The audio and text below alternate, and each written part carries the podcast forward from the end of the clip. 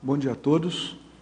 Estamos no nosso Epicentrismo em Debate. Hoje é a edição 167 e o nosso tema é Saúde Psicossomática do EPICOM, dentro da especialidade Homeostaticologia. Temos aqui como definição proposta saúde do EPICOM, saúde psicossomática do EPICOM é a condição, estado ou qualidade de equilíbrio dinâmico entre o corpo emocional e o holopensene do epicentro consciencial autolúcido, homem ou mulher, fundamentado na autovivência da mega fraternidade. Importante lembrar que o objetivo né, desse, desse texto aqui, desse paper apresentado, é trabalhar o terceiro dos cinco desafios evolutivos descritos no verbete Epiconologia do Dicionário de Argumentos da Conscienciologia, em que existe a asserção, né? Mega fraternidade, saúde psicossomática. Lembrando que nós já trabalhamos os, outro, os outros dois desafios, né? A saúde somática e a saúde energossomática, dentro também de um outro paper em que nós falamos de modo geral do desafio homeostaticológico né, do EPICOM. Então, na verdade, temos três outros papers relacionados a esse tema. Os argumentos estão inseridos no campo de integração dos elementos constitutivos do binômio autoconsciencioterapeuticologia e epiconologia, atinentes à ciência do maxi-desenvolvimento homeostático dos autotrafores epiconológicos, em associação às técnicas de desconstrução cosmoética dos travões epicentrismológicos, notadamente no campo da psicossomaticidade da consim pesquisadora, para pesquisadora. Ou seja, a abordagem aqui trazida vai, vai se alinhar com aquela, não sei se estilo, mas aquela, aquele, aquela metodologia em que nós vamos trabalhar tanto aquilo que acirra, que promove o maxi desenvolvimento daquilo que é o melhor, daquilo que é o mais equilibrado e homeostático, e também aquilo que é, é, des, é que é passível de desconstrução dentro do universo da parapatologia, dos autotravões epicentrismológicos. Tá? Aqui trazemos também uma definição que o próprio professor Valdo é, propôs, né? É, que é a megafraternidade ou a maxifraternidade, que é a condição interconsciencial universalista mais evoluída, fundamentada na fraternidade pura da consciência auto-imperdoadora e hetero-perdoadora. Adicionalmente, a gente traz também 11 princípios teáticos, holofilosóficos, que nós pensamos do verbete, é, do verbete epicom lúcido também do professor Valdo. Nessa, nesse verbete, ele traz no item caracterologia 100 itens, que ele comenta que são 100 itens úteis, 100 itens úteis, tanto aos inversores quanto aquelas pessoas que objetivam a desperdicidade nessa vida humana. O que nós fizemos nessa, nessa enumeração desses princípios é pegar 11 desses elementos, na verdade poderiam ser mais, poderiam ser facilmente 20 ou 30, mas nós priorizamos né, trazer 11 princípios teáticos que tivessem mais relação né, à condição da autopensionização mega fraterna, é, e colocamos aqui para ressaltar esse, esses elementos. Tá? Depois a gente pode pormenorizar ou trazer as impressões e interpretações de acordo com o interesse. Temos também na autoinventariologia, é, de acordo com a autoinvestigaciologia, a consim para a terapeuta de si mesma, interessada na edificação do universalismo auto-mega fraterno, é válida a autopesquisa judiciosa do nível de autopsicossomaticidade em três campos de manifestações do holossoma, é, desculpe, holocármica, que estão descritas aqui em ordem decrescente. Tá? A primeira é a mega fraternidade. A pessoa, então, a proposta é a pessoa estudar e identificar aquelas aplicações funcionais dos autoextrapolacionismos quanto aos sentimentos de cosmos-sociedade e convivialidade policármica, frente a todos, todas as consciências e princípios conscienciais, né? vegetais, pré-humanos, humanos e e grupos extrafísicos. Então, como a pessoa é, sente isso, já percebeu e o que, que isso, em termos de funcionalidade, isso é importante no dia a dia dela. O que, que ela já tem é, em termos de tinturas, de experiências auto-mega fraternas. O segundo universo de, de pesquisa diz respeito ao senso de fraternidade, a definição do nível pessoal da afetividade grupocármica sadia, fundamentada no respeito pela dignidade alheia, na igualdade de direitos, na empatia, no compartilhamento de objetivos, na cooperatividade e na cordialidade racional difusa. E um terceiro campo de autoinvestigação que é proposto aqui para, o, para a Consim que está interessada nessa condição da auto mega fraternidade, é ela pesquisar a nosografia, a, a sua nosografia, a sua autonosografia é, impeditiva desses movimentos de mega fraternidade. E um fator redutor do discernimento, que é, um, é uma proposta também do professor Valdo, os fatores redutores do autodiscernimento, que dizem respeito ao mini conscienciograma das patologias humanas, a desafeição ela representa muito essa condição da antifraternidade. Então é isso que a gente traz aqui, a pessoa inventariar os nichos pensênicos de antifraternidade. Então, aqui, a desafeição é o autoinventário quanto à erradicação das desafeições egocármicas ainda intocadas, mantenedoras dos separatismos torpes e dos segregacionismos vulgares. Tá? Então, a proposta aqui são esses três elementos, três campos de autoinvestigação que a pessoa faça. Bom, em termos de antifraternidade, ou seja, desafeição, é, a desafeição é o conjunto de fenômenos psíquicos manifestos sobre, sob ampla, ampla tonalidade de afetos, sentimentos, emoções, humores ou paixões associadas à redução ou anulação da estima, consideração, apreço ou da amizade interconsciencial. Ou seja, é, é a condição da, da antifraternidade pura, doentia, inconteste. Por outro lado, o que a gente está definindo aqui como senso de fraternidade, trazendo mais uma vez uma definição de Vieira, é a habilidade da consciência viver a afetividade teática harmoniosa entre todos os princípios conscienciais em evolução. Então, nessa condição já existem manifestações homeostáticas além do egão, tá? mas só que mais adstritas é a condição grupal, grupocármica, tá? grupo karmológica que a gente pode mencionar: o espírito de equipe, a gratidão, a concórdia interpessoal e a harmonia, a harmonia existencial preliminar. Existe um verbete chamado harmonia existencial, que sugerimos aqui também que a pessoa consulte. Esse é o lampejo da mega fraternidade. Existem várias, vários elementos que podem se fazer é, lampejo ou escada ou um princípio do sentimento da mega fraternidade, e esse é um desses. Colocamos aqui também que, em tese, a disciplina autopensênica, quanto à aplicação assídua, homem-direcionada do senso fraternal puro, estabelecido pelo compasso do autodiscernimento, ele é passível de encaminhar a consciência à conquista, à autoconquista avançada do, do maxi-fraternismo. Além disso, a gente, nós reforçamos aqui é, a condição das experiências parapsíquicas, ombro a ombro, junto à consciência de padrão policármico, é, podem curar e ensinar sobre os para-neoconstructos relacionados ao holopensene megafraterno. E essa é a panaceia, a bússola consciencial superior, é a definitiva holofarmacopeia do epicentro consciencial lúcido.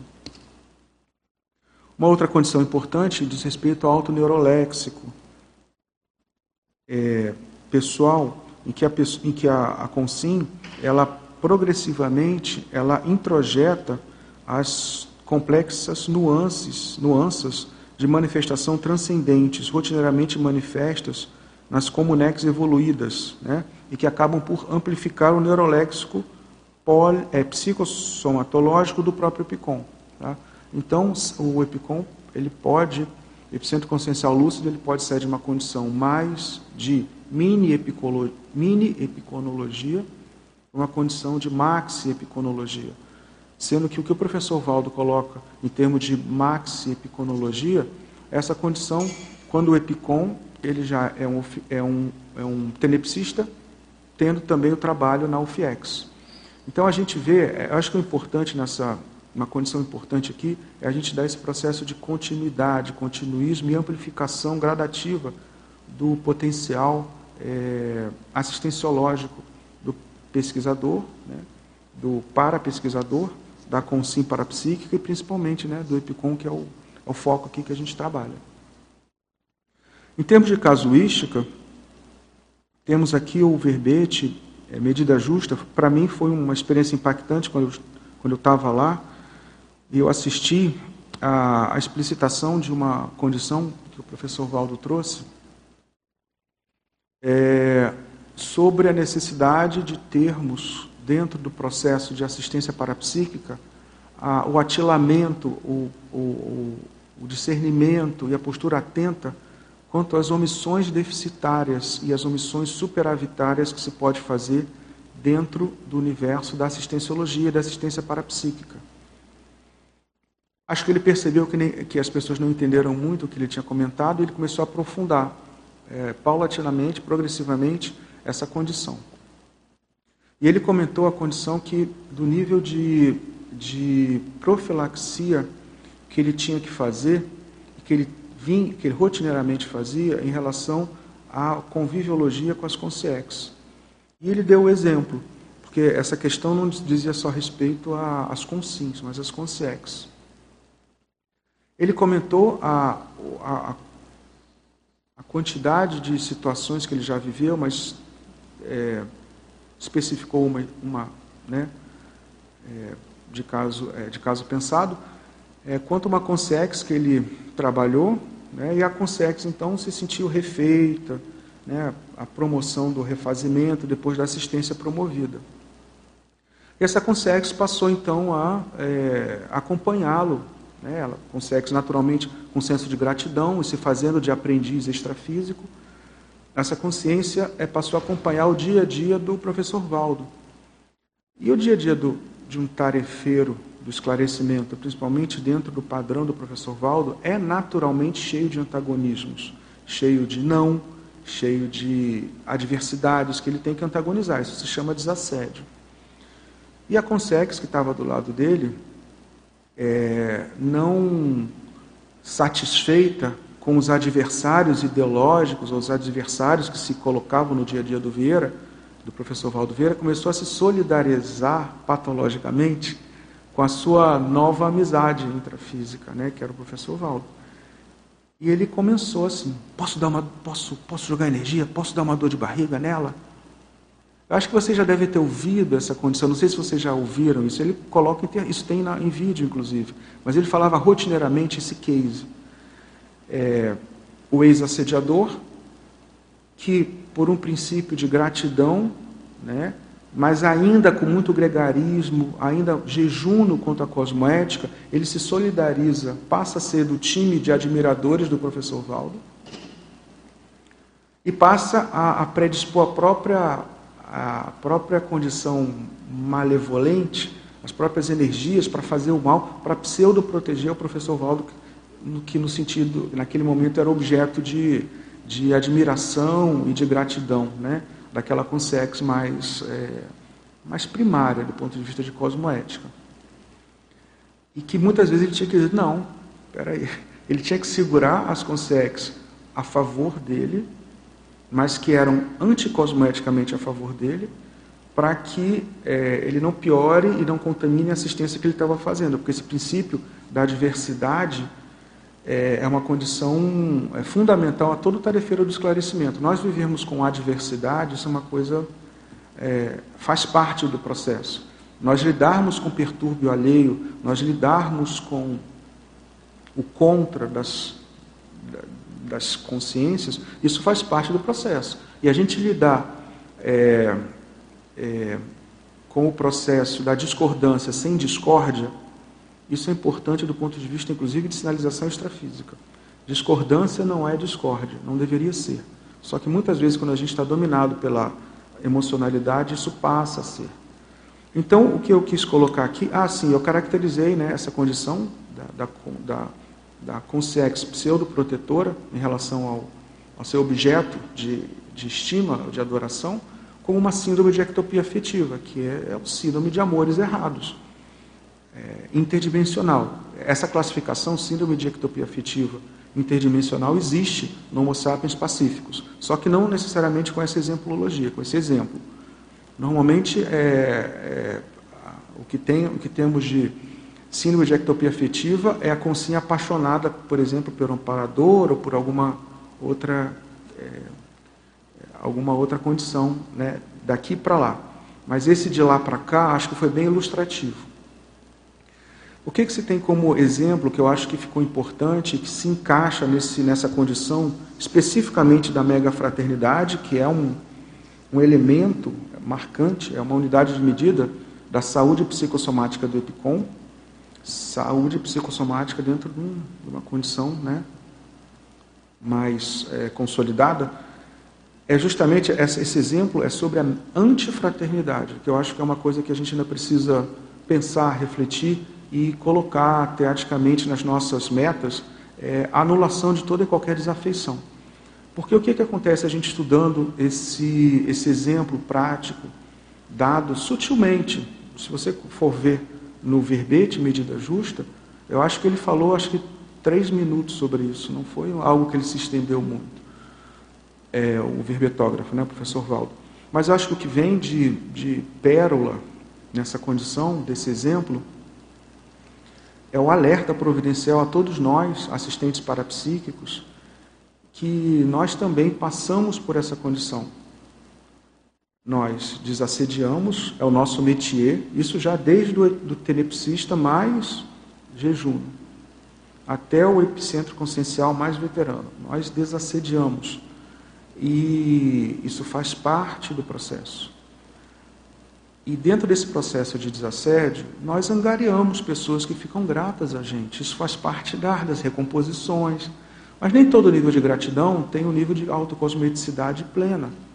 E muitas vezes a pessoa que está grata, o admirador, fica, vira mais um, um fã seu do que qualquer outra coisa. Isso é muito sério. Porque se a gente sinalizar holossomaticamente, através de patopensenes relacionados à desafeição, que a gente está contra alguém, a gente vai acionar tropas extrafísicas e assediadores e paragangues. Então, o processo é muito sério. A todos os, eh, os, os assistentes parapsíquicos, e notadamente ao epicentro consciencial lúcido, é, a anulação completa da desafeição através da autoconsciencioterapia, autoconsciencioterapeuticologia, auto-horta absolutista, paciente, regular, cada vez mais é, sensível e atilada, sem ficar louco para atingir autocura. Né? Às vezes as pessoas, não, aí faz duas semanas de consciencioterapia, se sente melhor, oh, já me curei. Não, a condição séria, a condição persistente, é muito, isso é muito, isso é um, isso é um uma ferramenta muito importante para desconstruir a desafeição, ou seja, a antifraternidade, e caminhar junto do processo é, de maxi desenvolvimento das outras tonalidades de afeto que são mais é, homeostáticas. E a gente está chamando a atenção para o senso de fraternidade dentro do processo grupo-kármico, grupo-karmológico mais sadio e a mega-fraternidade. Acho muito difícil, dentro de um de um universo de alguém que tenha pelo menos cinco anos assim de conscienciologia prática, tenepsismo, alguém que não tenha sentido tinturas de mega fraternidade. Acho muito difícil. A gente tem essa condição ombro a ombro com consciências policármicas. É, a diferença é se isso vai ser algo que ficou e que só depois que vai ser metabolizado e vai ser inspirado para gente, a gente perseguir, perseguir no bom sentido, para a gente é, ter a consecução definitiva incorporada à nossa holopensene, ou se isso vai ser uma lembrança de que ah, é legal. Então, essa condição da gente estudar o que, que a gente está fazendo de funcional em relação às nossas tinturas, aos nossos extrapolacionismos de auto-mega fraternidade. A gente vê como a gente já está, do ponto de vista prático, do nosso senso de fraternidade vivenciada. E a gente anular esse processo da desafeição, eu acho que é, um, é uma estratégia que a gente coloca aqui como possível na construção do processo da auto-mega fraternidade. Tá? É esse é o objetivo do texto quando a gente coloca aqui. Tá? E aí, o final, finalmente, né, na enumeração, a gente traz aqui na epiconologia sete, sete técnicas, né, é, que são trazidas aqui de diferentes fontes para que a pessoa amplifique o senso de interassistencialidade, o senso de fraternidade pessoal, né? Aqui tem técnicas de várias, tanto técnicas consciencioterápicas, anti-desafeição, e técnicas mais transcendentes, como a técnica da, da aquisição do senso universalista. Tá? E aí a gente pode falar dessas técnicas posteriormente aí, de acordo também com, a, com o interesse da, de vocês. Tá? Bom, é essa a condição. Eu queria só ressaltar aqui, então, a frase enfática, antes de passar para para os questionamentos. O desafio da mega fraternidade é proposta balsâmica de autovivência psicossomática madura e restrita, autoconquista sadia de maxi-epicentrismo assistencial e interconsciencialidade homeostática omnidirecionada. Por fim, os questionamentos: você assume o desafio da mega fraternidade a favor dos outros? O que vem fazendo a respeito da construção do senso irrestrito de fraternidade no cotidiano pessoal? Ainda vira cara a alguém em demonstração explícita de desafeição? Certo? Inclusive, isso já foi elemento até de, de ênfase quanto ao epicentrismo e à importância de não virar a cara né, para as pessoas com desafeição. Então, isso é um, eu não acho que isso seja um desafio para A, B ou C, eu acho que é um desafio omnidirecionado a todos os membros da CCCI. E aí eu abro então as perguntas para a gente poder aprofundar de acordo com o interesse. Bom dia a todos. É, avisamos aí os teletertulianos, os teleparticipantes do epicentismo que mandem suas perguntas, que participem. É, o tema particularmente fez refletir muito a leitura desse paper, então parabéns, professor Marco Almeida, aí, pelas reflexões, pelas ponderações. Já temos pergunta aqui do online, não sei se já posso fazer alguma, quero só fazer um comentário breve, assim, né? refletindo sobre o que você falou agora, a importância da gente é, manter essa postura, primeiro, de caminho em direção à mega fraternidade, né, que você fala esses lampejos ou essa gradação de fraternidade, e a postura científica ao mesmo tempo que permite que a gente discorde do argumento, da postura do outro, da outra consciência, sem é, discordar da consciência em si. Porque é tudo passageiro, né? A gente também se equivoca em algumas posturas. A gente também está aqui para evoluir, né? Não tem ninguém furando o céu ainda nessa dimensão, embora tenhamos algumas consciências jamais maduras do ponto de vista da evolução, né? Então, essa questão do respeito, sempre a consciência, e sim, aquela lógica do, do binômio admiração discordância, de poder discordar da manifestação ou da argumentação, quando é um debate, sem desrespeitar a consciência. Entender, inclusive, se esforçar para entender por que, que aquela consciência pensa daquela maneira. E se for uma maneira mais patológica, o que, que eu posso, o que, que a gente pode fazer para assistir. E às vezes a melhor coisa é ficar em silêncio mesmo e dar um exemplo contrário, né? Muito bom. É isso mesmo. Essa ideia, concordo. É, a Andressa de Castro Souza Lima, de Foz do Iguaçu, aqui mesmo, manda, agradece o paper e pergunta para você, por gentileza, em Epiconologia, página 3, poderia detalhar mais as técnicas dos itens 1 e 3, que é a anti-arrogância e o autodesbloqueio?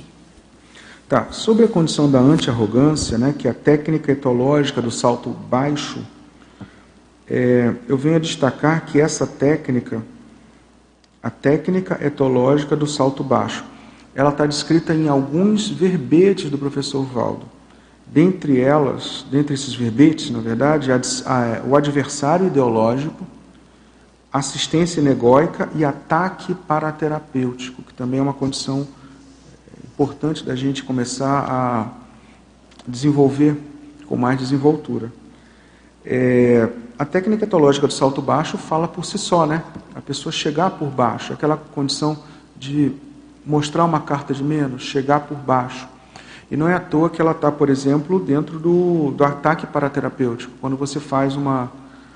Você é um, um objeto, no ataque paraterapêutico existe a condição de, do assediador, o amparador extrafísico, que permite que o assediador intrafísico, extrafísico vá até você, até, até a consciência assistente, né? e que é importante você chegar por baixo, você não chegar chegando, chegar por cima. Tá? Eu acho que ela, ela, ela, ela fala por si só, no sentido da pessoa chegar para fazer uma assistência sem, sem salto alto. Eu vejo isso às vezes é, no assistente mais jejuno, a pessoa chega chegando, fazendo pose, fazendo arco voltar e fazendo pose, parece que está sendo fotografado. E às vezes até com uma linguagem não verbal de dominância. Isso mostra é, competição e ainda um padrão de subjugo. A pessoa tem que chegar. Não quer dizer que ela não vai chegar forte, não vai chegar. Elas têm que é, matar, matar mosquito com bomba atômica. Tem que chegar sim, exatamente, se, se aquela consciência permite, né? Mas ela tem que dar o melhor dela. Mas a pessoa começar aos poucos a tirar esses padrões de superioridade, porque ela está numa condição de superioridade interassistencial, mas não de superioridade é, subcerebral, de domínio, de dominação. Existe uma superioridade porque existe um, um que vai fazer um mais doente que está, um menos doente que está é, assistindo mais doente. É isso que é superioridade. Mas a pessoa saber chegar por baixo, sem se enfraquecer assistencialmente. Isso tem uma complexificação na, no alto neuroléxico. A pessoa ou chega chegando e chega dominando, dominando do ponto de vista subcerebral.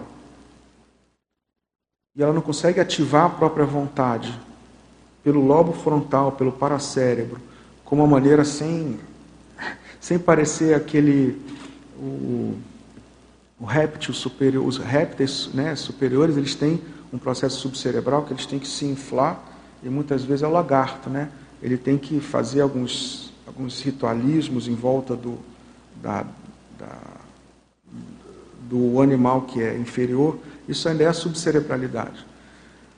Quando a gente chega, a gente pode mobilizar a nossa volicionina de boa, sem, ah, sem mostrar. Isso mostra muito mais uma uma, uma insegurança mesmo da própria consciência, que precisa de um ritualismo. É, eu queria, é, sal, eu queria chamar a atenção que essa técnica etológica do salto baixo, ela também vem com duas outras técnicas nesses mesmos verbetes. Adversário ideológico, assistência negóica, ataque paraterapêutico. São as técnicas fraternas de evitação do elitismo cultural no universo da conscienciologia. E também vem nessa técnica do acolhimento do, do. Essa técnica do acolhimento do heteroconscienciograma vem posteriormente no Dicionário de Argumentos da Conscienciologia, lá na página 68, é, 698, em que o professor Valdo descreve que é o seguinte: quando uma pessoa chega num ambiente, você identifica o mater pensando dela para ajudá-la. Então, esse é o processo da técnica do acolhimento pelo, do heteroconscienciograma. Então, essas são três técnicas que estão sendo descritas bem casadinhas em vários, é, várias condições que eu acho que vale a gente ler, ver quais os, os verbetes que estão descritos, porque isso tem uma mensagem, né? Então, com o teu adversário ideológico, você fazer isso, no, no ataque paraterapêutico, na assistência negóica, tem outros verbetes também. Então, acho que isso já dá, por si só, já, já intui é, por que, que essas técnicas são importantes nesses verbetes. Eu acho que a, ela pediu também para falar sobre o autodesbloqueio. Né? O autodesbloqueio cardiochacral é uma técnica que, que, que foi proposta e que está descrita no, no, no, dicionário de consciencioterapeuticologia, né? e que tem inclusive um, um vídeo gratuito que é o Farmacopeia Consciencioterápica. Se você colocar essa técnica, técnica do autodesbloqueio cardiochacral, né, ela vai estar é, esmiuçado pela equipe de consciencioterapeutas com muito, muito detalhismo sobre esse processo. Né? Ele diz respeito à condição da pessoa, dentro de um holopensene adequado, restabelecer os fluxos habituais do cardiochakra, tá? a partir de uma condição que promoveu esse bloqueio do cardiochakra. Tá bom? Mas tem, já tem material, inclusive em vídeo, bastante detalhado sobre esse elemento aí.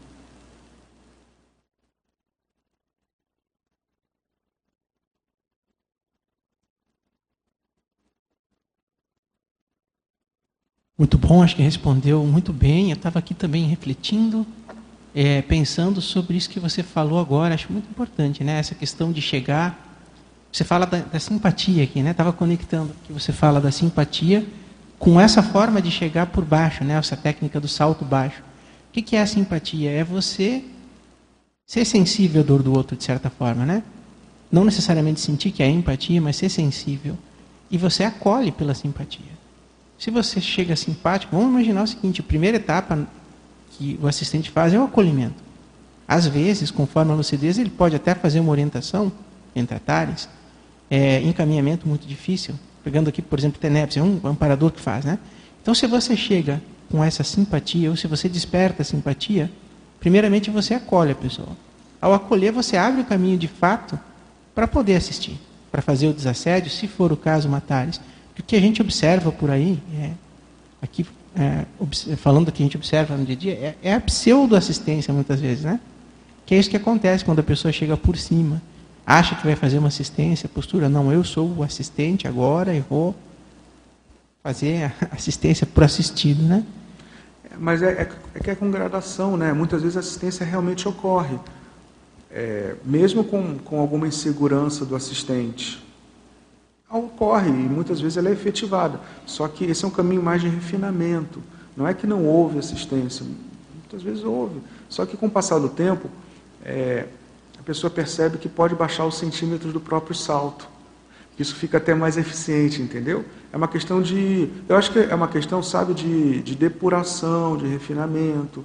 De, a pessoa vai aumentando o processo de até de elegância moral diante de alguém que ela está para não se fazer o tal. E, e concordo com a questão da simpatia, mas eu vou mais. Às vezes a questão é antipática e a gente tem que assistir mesmo assim. É, o processo é antipático, assimilação antipática de energias. Às vezes você emite, a, faz a emissão energética e o que vem é algo que não ressoa de modo agradável no teu holopensene. Isso é comum. E, mas essa constatação de um desagrado não significa desafeição. Acho que isso que é importante deixar claro. Quando você começa a trabalhar aumentando a fraternidade, é, isso se expande é, do ponto de vista do halo de, de manifestação, você naturalmente você vai ficar com mais contraste em relação às outras consciências que são necessitadas de assistência. Então, o nível de antipatia, vamos dizer assim, não no sentido de você não gostar de desafeição, o nível de percepção de energias antipáticas, ela tende muitas vezes a, a ficar mais claro. Não é que fica mais intenso, não é que aquilo te domina, não é que você. Não, mas é assim, você passa a, a perceber os contrastes. Então, isso passa a ser natural é como se fosse assim, o mundano passa a ser mais contrastado com a tua condição. É, isso é o que a gente observa nas consciências lúcidas. Isso é o que a gente observa quando o amparador policármico acopla comigo, por exemplo, entendeu?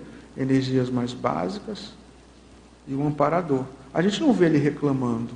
Eu não penso, eu nunca percebi. Pô, cara, né? Ele pode comentar ou falar isso, Marco, melhor aí, melhor aqui, mas não em tom de reclamação, né? Em tom de, de assistência. Mas assim, essa, essa, esse contraste ele começa a ficar cada vez mais. É, é, ele fica mais marcado. Mas você também vê com, com tranquilidade que faz parte do serviço. Né? Faz parte do serviço.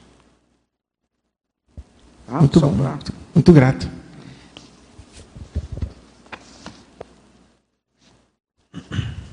Bom dia, Marco. Obrigado aí por esse paper, essa apresentação tão interessante. É, ali na página 2, a, a, o item 9 e o item 10, achei interessantes aí de pedir para você comentar e discorrer um pouco, explicar um pouco mais, o 9 e o 10. Vamos lá, olha só, esse é do verbete, né? É do verbete com lúcido, tá? Tá transcrito, né? Soluções. Busquemos substituir as censuras e as queixas por soluções práticas e inteligentes. Assim todos saem ganhando evolutivamente. E o item 10 é sucesso. O mais inteligente é substituir a tentação da inveja pelo esforço da pesquisa e da aplicação das técnicas facilitadoras do sucesso dos colegas evolutivos. Bom, eu acho que um, elemento que me chama a atenção é, quando se fala de soluções, quando se fala desse item aqui, soluções, é a questão da censura e da queixa. É, quando você está em grupo e se censura muito e se queixa muito, acaba havendo uma inibição natural de soluções criativas, soluções evolutivas criativas para um bem comum. O ambiente de muita queixa, de muita censura é chato, por essência. Ele é ele é ele rebaixa a consciencialidade, rebaixa a solução criativa. É, ele promove um, um, processo em que as pessoas ficam muitas vezes castradas é, de trazer o melhor. O que a gente via, por exemplo, no Holocigo com o professor Valdo, dentro de tudo que ele estudou, dentro do universo da. Universo da. Engraçado que eu ia falar de inversão agora, eu ia falar de inversão existencial agora. E quando ele se fala dentro do universo da, da, do holociclo, o que ele fez com aquelas consciências, muitas vezes inversoras, que vinham para o holociclo, ele botou um monte de dicionário e ele fez assim, ó, digam a que, que vocês vieram.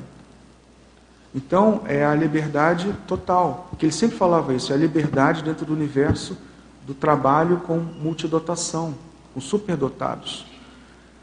Então, assim, é, ambiente de queixa e de censura inibe e começa a ficar assim, puxa, eu não vou falar assim, ixi, se eu falar isso, o, aí o meu, meu chefe, o Guilherme, ele vai, vai reclamar. E aí o medo, ele é naturalmente inibitório. Então, isso dentro do universo da, por exemplo, da pessoa trazer o melhor, dentro da pessoa florescer aquilo que ela tem de melhor, isso é muito sério. Então, qual é o contrário? Parar de queixa, parar de censura e estimulação para que cada um traga o melhor. Censura não, não é bom, entendeu? E aí, dentro do universo do 10, só para complementar aqui, do 10, do. Hã? Eu ia comentar um pouco do 9 também, antes. Tá, mas é que o 10 tem correlação com isso, porque eu acho que assim, uma. A gente tem que ter cuidado também conta da, da competitividade entre colegas. Porque o que, que acontece? Fulano está trazendo uma coisa que é inovadora. Cara, os amparadores estão aí, eles estão é por atacado. Eles estão incentivando várias pessoas ao mesmo tempo. É, é ingênuo e competitivo a gente achar que só estão nos amparando. Nós somos os únicos amparados do cosmos, entendeu? Os amparadores estão pulverizando ideias novas, os amparadores estão pulverizando neo-ideias, ideias novas, inspirações para todo mundo, para quem quiser pegar. É assim que, tá, que, que amparador por atacado trabalha. Então, o processo de você, é, puxa, fulano fez um esforço ali e conseguiu uma coisa interessante do ponto de vista de Neo Verpon ou de vivência de uma Verpon que eu ainda não tenho. Deixa eu ouvir o que, que ele está fazendo. Deixa eu ouvir o que, que ele tem. Às vezes a pessoa tá, não tá, não é tudo isso assim, né? e está tudo certo. Ciência é assim. Você tem que ouvir, discordar e concordar. Mas assim, esse processo da queixa e da censura junto com a inveja pelo outro, isso é, anti, isso é anticooperatividade, que é anti o senso fraterno que a gente estava comentando. É, então, assim, o senso fraterno ele é medido assim, pelo nível de deixa eu ver o que, que o outro está fazendo. E outra coisa, deixa eu torcer para ver se o outro já tem uma verpom que eu ainda não tenho. Mas enquanto a gente ainda fica no processo Não, eu aqui sou o rei da cocada. Isso ainda é egóico e é, é desafetivo. Fala aí. O que você. Legal. É, eu tinha pensado também num outro contexto que dá para refletir sobre isso, que é num contexto em que a gente percebe, né? Por exemplo, um ambiente de trabalho, algum lugar que a gente, a gente vê que aquela, aquela condição ali podia ser diferente já, né? Já podia ser diferente. Só que as pessoas estão naquela condição ali agora, né? O que elas estão vivenciando. E aí a gente não promover esse, esse ambiente de censura e de queixa, né? Estava pensando também sobre o aspecto do estofo, né? Que você comenta bastante, de... E pensei o seguinte, ver se você concorda. Que esse processo da pessoa censurar e se queixar, né, diante de uma coisa que ela está vendo que não está, não é do jeito que ela queria, não está no padrão que ela achava que podia ser, né? Aquilo realmente às vezes podia estar tá melhor mesmo, mas é o nível das pessoas que estão ali, é o nível do trabalho, né? E aí a censura, né, que é o um negócio, ó, não seja assim como você está sendo, né? Tipo, você está sendo do jeito que eu não gosto. Isso, Isso. me incomoda. Então tá parecer assim, né? É. Então, é. E a queixa, e a queixa é tipo, poxa, olha lá, a pessoa está é. de um jeito que eu não queria que ela fosse. Entendeu? Isso denota baixo estofo da pessoa, porque ela está incomodada com o outro, né? É, se, for, se for impaciência, porque isso muitas vezes é pela impaciência. E o professor Valdo tem várias, é, várias ortopensatas que ele relaciona impaciência com falta de estofo energético e emocional. Se você estiver falando isso porque a pessoa se impacientou por um processo, é falta de estofo energético e emocional.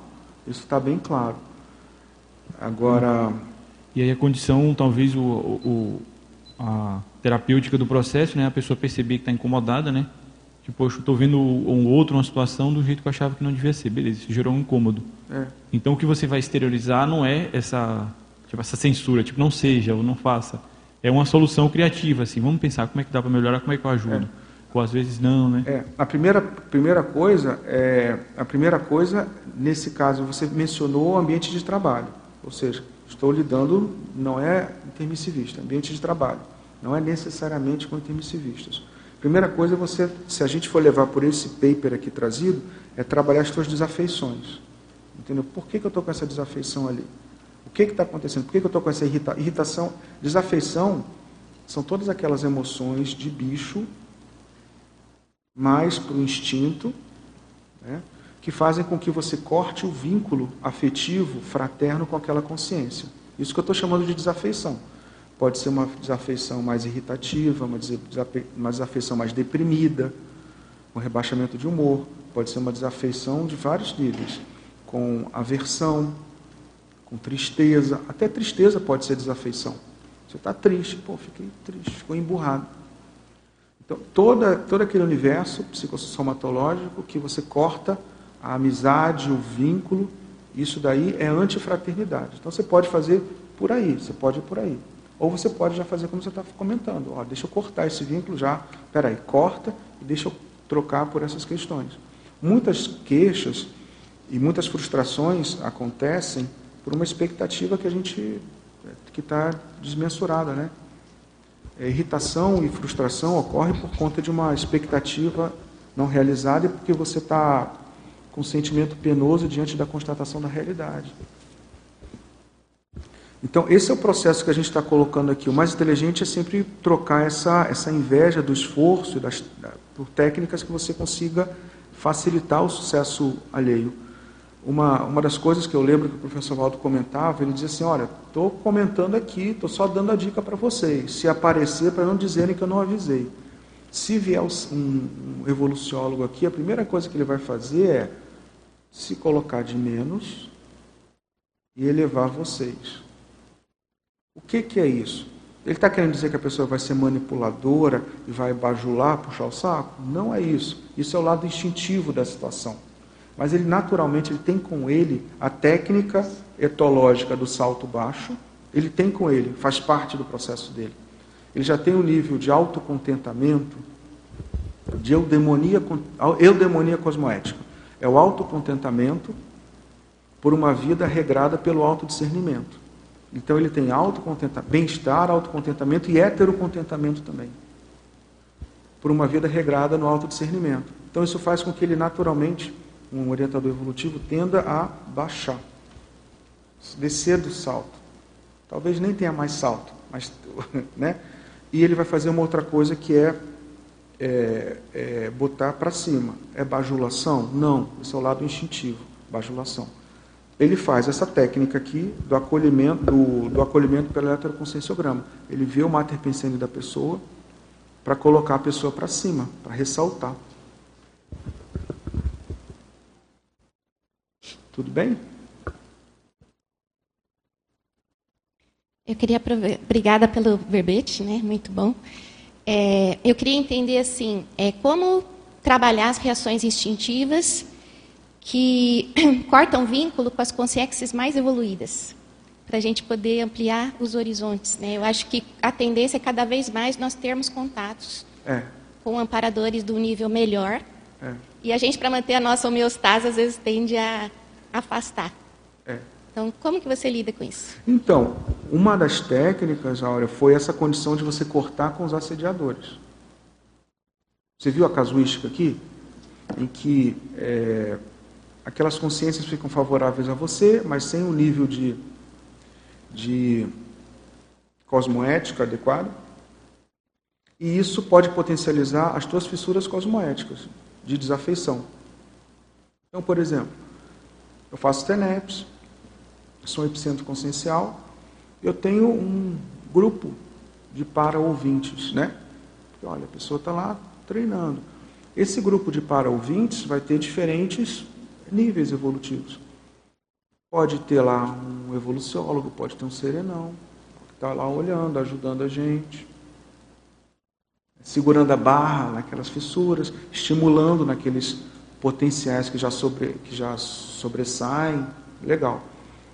Mas pode também ter o, o guia amaurótico, que está favorável a você, mas ainda está jejum, ainda está no início.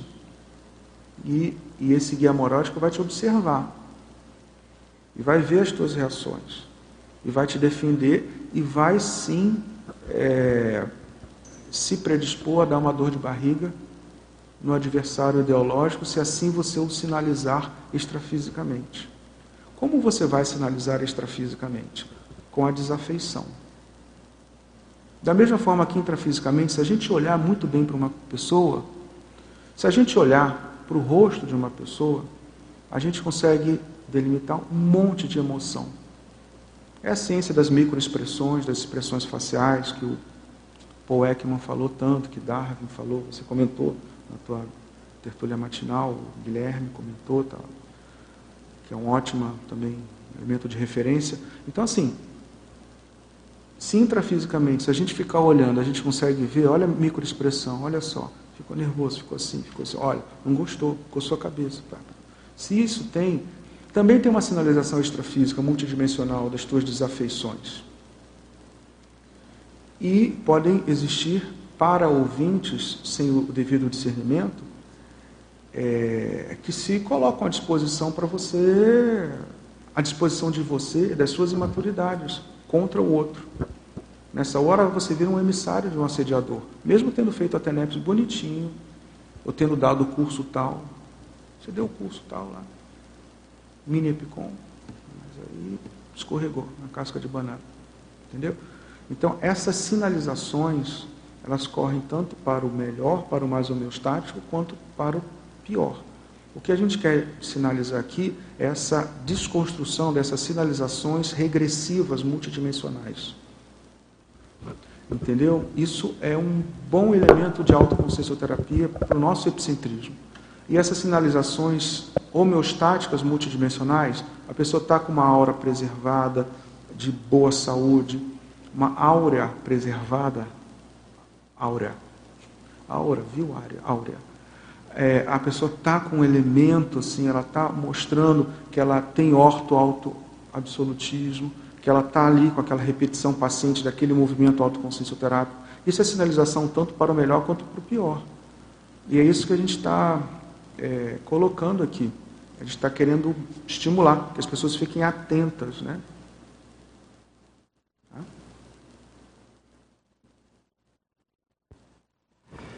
Bom dia. Muito bom tema, parabéns. E a gente teve bastante exemplo aqui de é, anti-mega fraternidade. E eu, nesse sentido, eu queria a, que você aprofundasse e desse um exemplo aqui no objetivo mega fraternidade, saúde psicossomática. Sim, o que, que tem no, em relação. Você quer um. Um, um exemplo um e também exemplo. aprofundar nessa pensata. Isso. A mega fraternidade é essa condição. É, vou falar de uma, uma, fazer uma analogia. É quando você está bem, que você tem, é, você tem é, vontade de beijar popô de bebê. Era assim que o professor Valdo colocava de uma maneira muito simples, né? muito prática.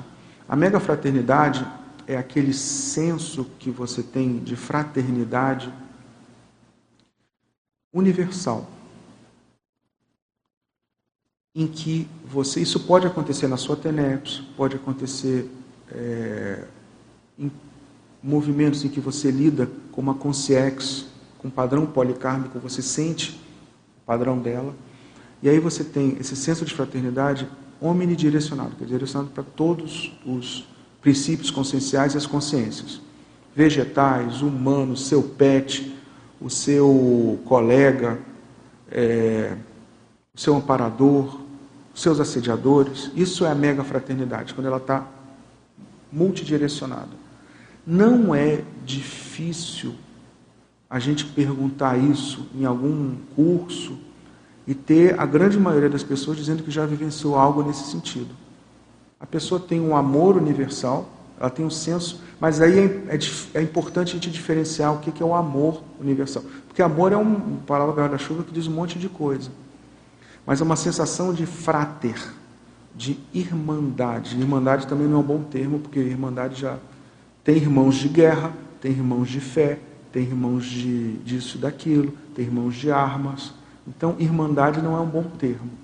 Mas a pessoa sente uma sensação fraterna. E o que é a sensação fraterna? Quando a gente fala de sensação fraterna, geralmente quando se fala de fra... sensação fraterna, tem algumas condições que, que estão inseridas. Você sente um objetivo comum em relação a todas as pessoas, a todos os seus compassageiros evolutivos. Tem fraternidades que não são tão cosmoéticas assim. A pessoa tem, pode ter o objetivo comum de pegar as mesmas armas e ir lá no, no outro. Mas essa fraternidade, a gente está falando uma fraternidade baseada no, no bem-querer, na bem-querença universal. E tem uma outra condição que é o senso de união.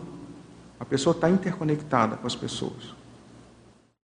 Não sei se você já vivenciou isso. As pessoas podem vivenciar isso. As pessoas muitas vezes, antes da Conscienciologia, têm tinturas disso. Espera aí. Acho que eu preciso trabalhar mais com isso. A grande diferença é que essa sensação de amor ou de bem-estar ou de felicidade, a gente muitas vezes tem pouco vocabulário. E nós estamos aqui com muita com salto baixo, mas com muita, muito esforço, tentando diferenciar essas diferentes, diferenciar essas várias é, tinturas ou tonalidades de afetos homeostáticos. Como a gente estava comentando agora, se você tem um bem-estar, um autocontentamento, um autocontentamento e um contentamento com o cosmos, porque você está levando a tua vida pelo autodiscernimento, a gente chama isso de eudemonia cosmoética. Lá na Grécia já se chamou de eudemonia também, mas era eudemonia por, pela pessoa levar uma vida nas virtudes apenas. Ser uma boa pessoa, ser um sábio, Agora o processo é diferente, porque tem um curso intermissivo, tem assistência parapsíquica. Então, por exemplo, tem a eudemonia cosmoética. Você pode ter uma sensação de bem-estar com as pessoas que não é a mega fraternidade, mas é a eutimia, que é fundamentada aqui, no sossego, na tranquilidade, na inexcitabilidade da consciência, na imperturbabilidade, que tem um tripé: ausência de dor, ausência de medo e ausência de perturbação. Você pode ter uma bem-querença que é maior, esse, esse amor, vamos dizer assim, palavra guarda-chuva, que é usado de várias maneiras, você pode ter esse tipo de, de sentimento que já não é que não é essa, esse como se todos fossem irmãos de fraternismo. Você pode ter um nível ainda maior disso, que se chama autotransafetividade. que isso parece ser o tipo de sentimento predominante nas comunidades evoluídas. E que é interessante quando a gente, quando a gente compara, por exemplo, mega fraternidade com autotransafetividade, o professor Valdo descreve a mega fraternidade dentro desse processo frater, irmão. Ele, é uma comparação para a gente poder entender, né? Porque não é, aquela, não é aquele sentimento atávico ou instintual do irmão, mas é essa união, estamos juntos, mesmo objetivo. Quando ele descreve a autotransafetividade, ele não coloca como irmão, ele coloca como pai e prole. Tanto que quando ele fala, menciona, ele coloca a condição da autotransafetividade, o exemplo que ele dá é como se ele, como se a pessoa chegasse, por exemplo, em São Paulo com 11 milhões de habitantes e ele sentisse todo mundo como se fosse da prole dele.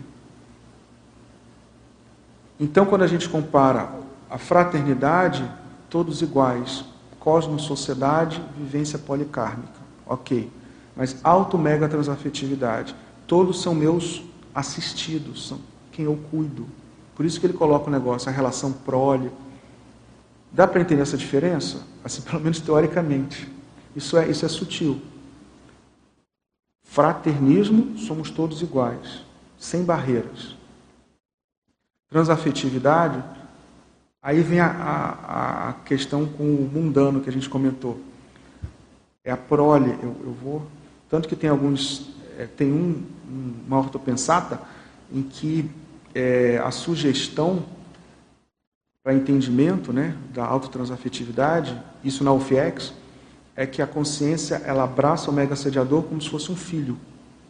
Claro, não, a gente não está querendo ressaltar a instintividade no processo, nem do irmão, nem do filho e do pai tem uma condição instintual. Mas assim, a relação do cuidado, frater, fraternismo avançado, nós estamos ralando para entender e para colocar isso de forma mais marcada, ostensiva no nosso, na nossa autopensenidade.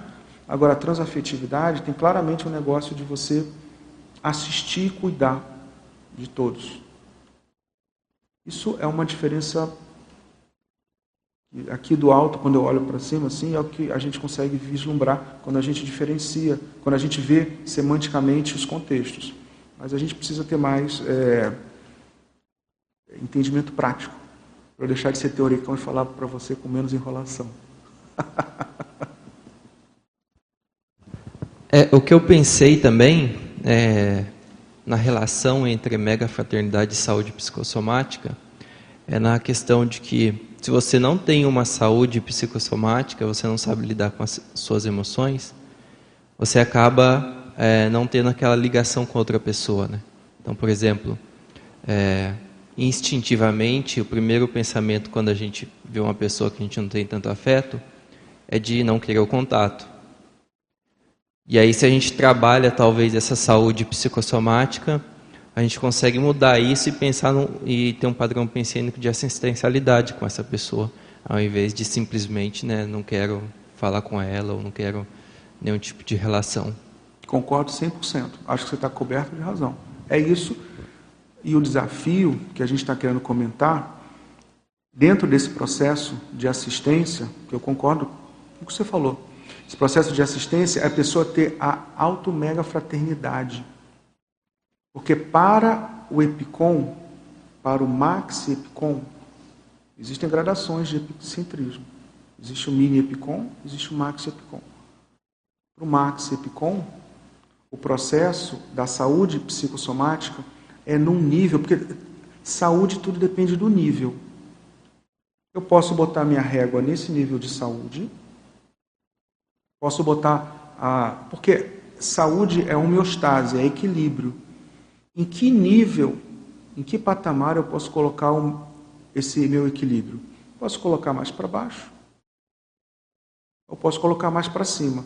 O nosso desafio aqui é que a gente quer colocar a saúde psicossomática para quem se coloca no nível de epicentrismo consciencial é trabalhando e ralando né, para chegar no nível de saúde consciencial, saúde psicossomática relativa à psicossomaticidade, uma vivência de mega fraternidade. Entendeu? É algo que a gente está tá botando a régua lá para cima mesmo. Para ter isso que você comentou, a assistencialidade. Com as desafeições, com aquelas discórdias, aquelas discordâncias, elas serem elemento para você assistir, para você praticar assistência, ou ser assistido. Mas sem o processo da competitividade, mas é bem isso que você está falando. Mas isso relativo, dentro de um, de um pensamento de fraternidade, para todo o planeta, para todo o cosmos, para todas as dimensões multidimensionais, e independente se é humano, pré-humano, entendeu? Mas é bem isso que você falou. Só que a gente está a gente está querendo expandir isso. É, a gente coloca como um desafio para a gente se é, se impor.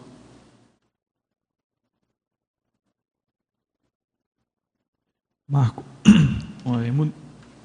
lá no começo do paper tem um, o processo que você fala ali da, do bom humor, né? Que é de um verbete ali. Estava aqui pensando uma coisa para te perguntar, para você comentar.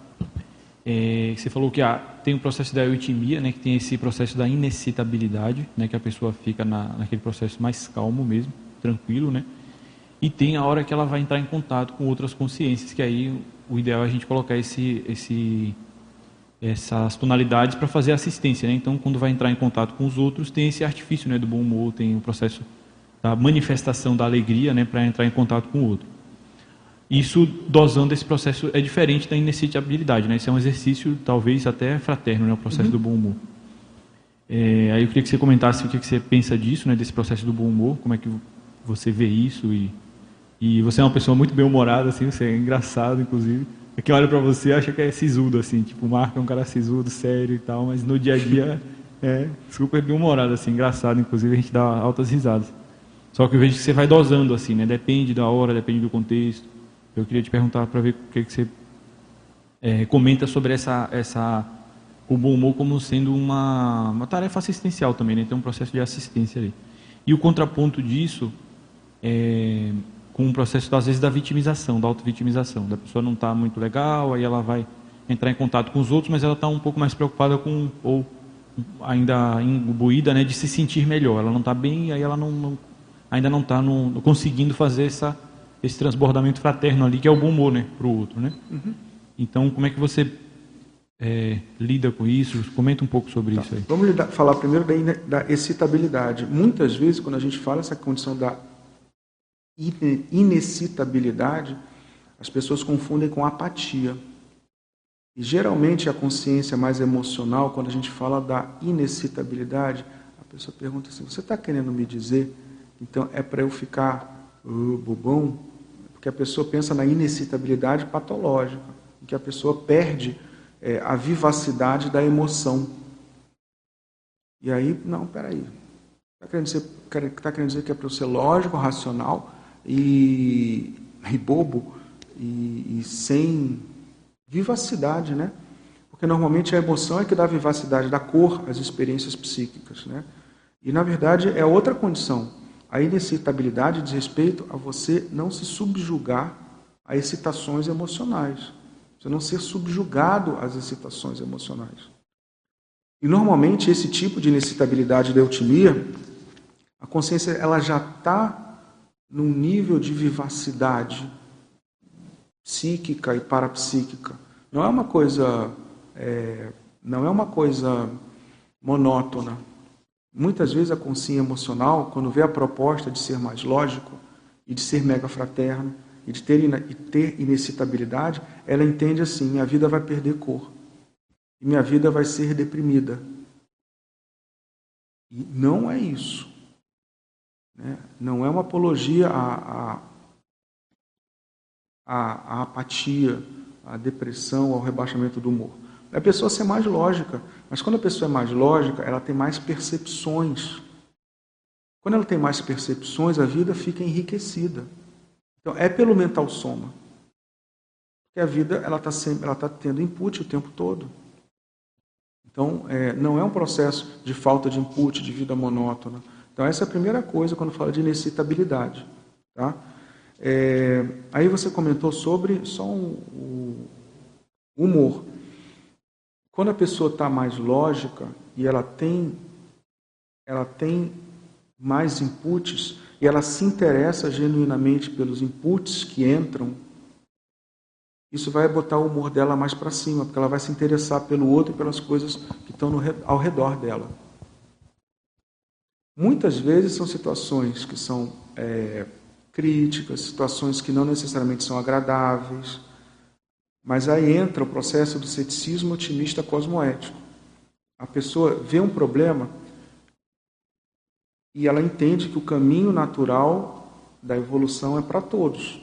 Então, ela entra no processo, percebe a situação, aquilo é mais um elemento para o autodiscernimento, aquilo é mais uma estimulação autocognitiva das coisas, e ela, ela consegue inclusive ter autoconfiança para ela entender que o processo está no caminho natural, e aí são as omissões, é, omissões superavitárias que a gente já comentou aqui na casuística, o Guilherme, e que em relação a consex, mas que você comentou também em relação a alguns contextos que você pode ver, sei lá, no, na tua profissão e que você tem que, peraí, eu, deixa eu fazer uma missão superavitária. Não dá para fazer do, de um universo um campo de batalha. Isso tem a ver com a outra condição tua da vitimização também que você falou, né? Então, eu acabei unindo, né? São todas as condições numa só. Mas a pessoa não se vitimizar, a pessoa ter esse senso de, é, de fraternidade, e, e esse senso de fraternidade, pessoal, ele é treinável, isso que é importante entender. O senso de fraternidade é uma coisa que você pode olhar. E tem um jeito, aos pessimistas de plantão, tem um jeito disso não ser um polianismo patológico. Pode ser um polianismo terapêutico, pode ser um polianismo é, racional, lúcido, né? O professor Valdo comentava da Poliana que ela, ele achava que a Poliana tinha vindo de uma comunex avançada, por isso que ele por isso que a Poliana ele achava tudo, tudo legal. Ele tinha esse olhar sobre Poliana. Normalmente o pessoal pensa Poliana como uma coisa boba, né? Ele tinha um olhar desconstruído sobre a Poliana. Mas o que eu quero dizer assim, essa noção de que, peraí, as coisas estão sob uma ordem, as coisas vão melhorando, eu, na hora certa eu posso intervir sem ansiedade. Isso é importante também. Claro, eu juntei as, as várias perguntas numa resposta só.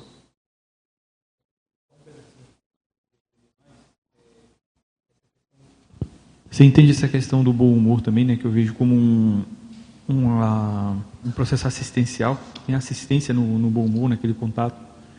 Eu queria, eu queria que você falasse um pouquinho mais sobre isso também. Tem um processo de cartão de visita, né? De você ir para um lugar, ir para um ambiente, chega lá e você está, é, enfim, sorrir para as pessoas e ter, né? Aquela, aquele processo de afeição é, agradável. Entendeu? É, mas Isso bom... que eu queria que você comentasse. Tá, mas o bom humor não, não, necessário, não necessariamente precisa ser o histriônico. Você faz o histriônico de acordo com a, com a situação.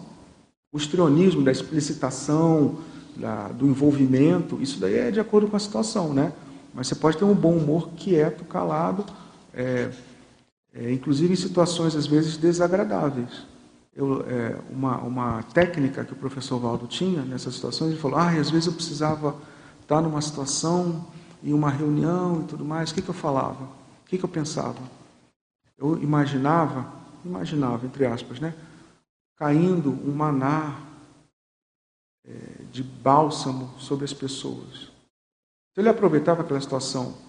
Isso, isso é, isso, se isso não for bom humor, eu não sei o que, que é. Ele está numa situação é, chata, vamos dizer assim, entediante, tediosa e ele começa a fazer assistência com aquela situação. Ele vai, ah, está tendo toda uma reunião lá, meio esquisita, né? Eu começo a fazer esse processo. Então, assim, ele conjuminou aquela situação, tá, essa situação é desinteressante, eu não preciso prestar minha atenção nisso. Deixa eu focar minha atenção para assistência sob essa forma. Isso é bom humor, porque a pessoa não se, não se rendeu à, àquela situação que era entediante para ele. Então, assim, eu acho que bom humor o que, o universo, a unidade de medida do bom humor é a flexibilidade pensênica. A pessoa tem que ter uma jovialidade, jovialidade, não é juvenilidade. Juvenilidade está se fazendo, está perdendo a adultidade. Mas a pessoa tem uma jovialidade e ela tem é, flexibilidade pensênica, de ver para um outro lado. Agora, se vai explicitar ou não, sorrir, se vai entrar a cordialidade, né? Cordialidade racional. Eu coloquei aqui, eu acho. Cordialidade, cordialidade racional difusa. dentro de um elemento para da, da é, cordialidade racional difusa dentro do trabalho do senso de fraternidade. Se ela vai explicitar ter a cordialidade mais ostensiva, mais marcante, depende do momento, né? Tudo depende. É, bom dia. Marco, muito obrigado pelo verbete, muito rico. E eu queria, achei muito interessante essa casuística e queria explorá-la mais um pouco. É, nesse parágrafo, se você pudesse expandir mais o parágrafo da paraprofilaxia, e depois também, é, eu não sei se você chegou a comentar, mas eu não percebi, é, qual foi a atuação didática do professor Valdo nesse caso?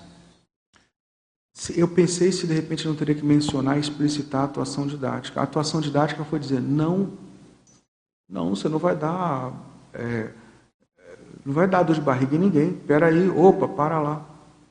Esse opa, para lá, que ele deu no pato pensene alheio, nós temos que fazer opa, para lá com os nossos autopensenes. Eu pensei, será que não tem que eh, colocar isso? Obrigado por ter perguntado. Porque essa é a ideia. A ideia do processo é, opa, para lá. Entendeu? Porque senão fica assim, Patrícia, ó, a gente vai fazer uma reunião. Tá? Então, assim, vamos fazer uma reunião para saber se, se eu vou usar essa tinta aqui, ó, essa Papermate, e você não quer a Papermate. Você quer a caneta Bic. Né? Aí vem, vem o eu e você, a gente quebra o pau. Você está aí na, no grupo do grupo do da BIC, eu sou o grupo da Papermate. Né? E aí vem o eu aqui, ó, não, porque não sei o quê. Eu venho com meu amparo. Mas eu venho com meu assédio também. Por quê? Porque a gente vive a condição da autodesperticidade reversa. A gente não vive, existe a condição da autodesperticidade reversa. Então, por exemplo, eu estou aqui trabalhando já com parapsiquismo um tempão. Você também. Você tem as suas companhias extrafísicas, homeostáticas e é, regressivas. Você tem o seu grupo, que te acompanha, que vê. Eu tenho o meu. Se a gente começa a digladiar, não, a papermate, só pode ser papermate. E você, não, só pode ser BIC. O que, que a plateia extrafísica vai fazer? Os meus liderados extrafísicos. Sejam liderados ou não podem não ser liderados, podem ser meus líderes também. Né? Mas o que, que minhas companhias extrafísicas vão seguir? Né? Então, assim, essa condição de todo líder parapsíquico ter muita higiene consciencial, não pensar mal, principalmente dos pares. Entendeu? Porque esse pensar mal, essa desafeição, isso é uma sinalização extrafísica. Uma emissão de uma patopensenidade raivosa, eu posso até estar certo, mas se aquilo não está dominado, aquele antagonismo mental somático não é algo dominado, se é uma pensenidade raivosa, o que você fazer é duelo extrafísico, duelo energético. Velho Oeste. Outros velhos, né? Então, muitos, muitas coisas antigas. Então, esse processo da gente ter muita. É uma grande responsabilidade. Um líder extrafísico, um líder, um líder é, parapsíquico, que tem naturalmente uma entourage, entourage de várias homeostáticas, regressivas, e que se coloca com desafeição diante de outro líder. Aí viram, ficam tropas extrafísicas se digladiando. Isso é, é uma sinalização parapsíquica do nível de saúde psicossomática e extrafísica e liderológica do epicom, do tenepsista, eu não coloco do desperto, porque eu acho que o desperto já passou por isso. A desperticidade, desperticidade. Desperticidade, né? Desperticidade com D maiúsculo. Desperticidade veterana. Tá? Até porque, né? Isso é importante, não é um nomezinho que vai me dizer, ó, oh, eu sou isso, sou aquilo. Quando a gente fala de saúde psicossomática, pessoal, isso, é, isso eu não sei o quanto está claro, mas eu quero explicitar isso. Saúde psicossomática, como várias condições, como várias qualificações que se dá em definições de verbete, a gente coloca o seguinte, ó, é a condição, estado ou qualidade. Fica claro que condição, estado ou qualidade é uma gradação? Condição é aquela circunstância temporária do momento. Estado é aquela circunstância que está e permanece. E qualidade é aquela, aquela condição que está incorporada já. É aquele atributo. Então, eu posso ter uma saúde, eu posso expressar, manifestar uma saúde psicossomática dentro de um curso, dentro da minha TENEPS. Eu sou o meu melhor na minha TENEPS. Estou manifestando saúde psicossomática na minha TENEPS. Estou manifestando saúde psicossomática na apresentação do verbete. Estou manifestando saúde psicossomática em um curso tal. Agora, o quanto isso ressona por uma vivência perene, o quanto isso é condição efêmera, o quanto isso é uma qualidade da consciência onde estiver. Então, além da gradação que a gente estava comentando, de colocar a régua lá em cima, em termos de mega fraternidade, tá, essa mega fraternidade é em que momento, em que nível de permanência? É algo volátil? É algo que eu tenho tinturas, de repente, em algum momento, no curso de campo? Estou expressando o meu melhor? Ou aquilo ali já é algo mais consolidado? Então, essa condição da saúde psicossomática é uma condição que tem que ser observada em todos os momentos. Entendeu? O ideal, sabe, Patrícia, é que a gente mantenha essa saúde psicossomática em todos os momentos. Não só naquele momento, naquele momento. E algumas coisas já sejam anuladas. Por exemplo, esse nível de desafeição esse nível de manipulação de tropas extrafísicas. Porque provavelmente, se tem tropas extrafísicas, tem tropas intrafísicas. Tem admiradores e. Tem. Existe aquela situação em que a pessoa está fazendo o melhor e existe, e, e, na verdade os assediadores se juntam, porque a pessoa é tão boa e está fazendo tudo tão bem, é, que os assediadores se juntam, e não é que a pessoa está fazendo nada errado? Tem. Isso está contido lá no verbete do DAC, paranosologia, paranosologia ou paranosografia, em que o professor Valdo compõe, é, coloca aqueles, aqueles, aquela, aqueles acidentes que ele teve, que foi puramente contra fluxo. E ele que foi prejudicado, não os outros. Ele. O acidente com a dragona, que justamente na dragona, que deslocou o ombro, o câncer que ele teve no alto do cucuruto. Então tem isso, mas assim, é o processo de da pessoa não mobilizar tropas extrafísicas contra o outro. A desperticidade reversa que você perguntou é justamente é, o processo da pessoa estar tá cada vez mais assediada, e assediada no sentido de expostas ao, exposta aos assediadores. É a enturragem, ela está convivendo com uma enturragem de assediadores. Mas ela se sai bem com essa, com essa enturragem. Ela não é assediada e, principalmente, uma coisa que se fala pouco, ela não assedia ninguém. Esse processo do, da tropa extrafísica utilizada convenientemente nas, nesses contextos a pessoa ainda se faz de assediador. Tá? Então, assim, esse é o processo que a gente está falando. É, é, é, muito sério ser líder parapsíquico. E isso é uma coisa que a gente está chamando a responsabilidade, tratando as próprias desafeições, a gente deixa de dar aquele. Peguem no. aquele, aquele processo que você mobiliza é, convenientemente tropas a favor da tua própria instintividade. Ficou claro?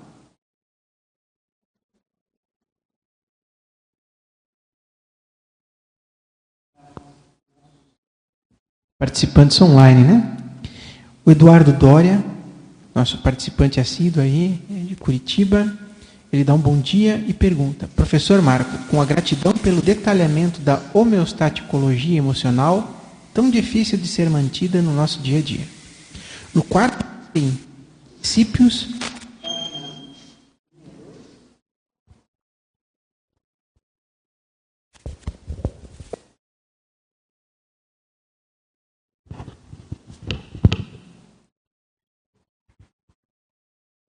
No quarto item dos princípios, página 1, linha 2, degelo.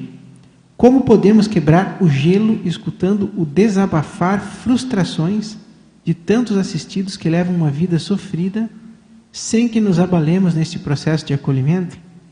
São incontáveis os desabafos no cotidiano profissional. E como não nos deixarmos afetar pelas consciências adversárias dos nossos assistidos, sendo que ainda estamos no caminho da autodesperdicidade?